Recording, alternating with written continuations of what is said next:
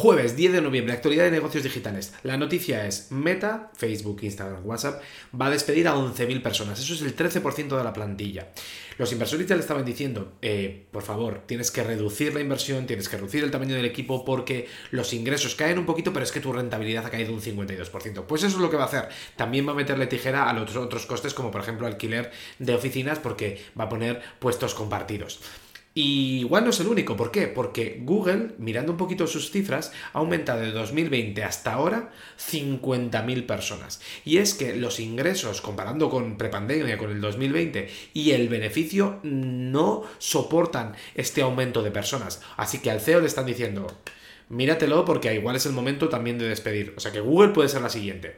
Luego también en noticias más positivas, Google y Renault han anunciado que van a hacer un coche basado en software y luego se, veía venir esto. Microsoft, la Unión Europea ha dicho que va a, abrir, va a abrir el caso de anticompetencia de la compra de Activision por parte de Microsoft. Veremos ahí porque Microsoft siempre dice, oye, que mis juegos van a estar disponibles también en PlayStation y que a Sony le dejasteis. ¿Por qué a mí no?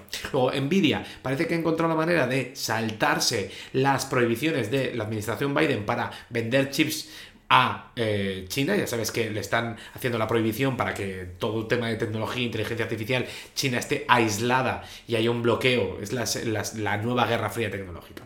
Luego Zoom, esta es la semana del día de inversores en el que presentan todas las novedades. Se han dicho que van a poner mail y calendario. Bueno, a ver cómo se extiende porque en el negocio de videoconferencias pues ya es líder. Luego Telegram va a añadir la funcionalidad de voz a texto, lo que tú esperas que pase en WhatsApp con, con los audios de que te los convierta directamente a texto, pues vamos a ver si Telegram ya lo hace. Salesforce va a despedir, está despidiendo a cientos de empleados que comparado con sus 75.000 pues es un tanto por ciento pequeñito, pero aún así son despidos. TikTok reduce sus previsiones de ingresos para el año que viene en 2.000 millones de dólares. El exeo de Pelotón ha sacado una empresa de alfombras a medida. Ahí lo dejo. Vale, y Binance va a comprar FTX, o sea, el primer, eh, la, primera casa de cambio cripto compra la tercera. Luego, en resultados, Disney sobrepasa a Netflix en número de suscriptores y en la actualidad de Twitter, eh, Elon parece que se está pensando poner todo de pago.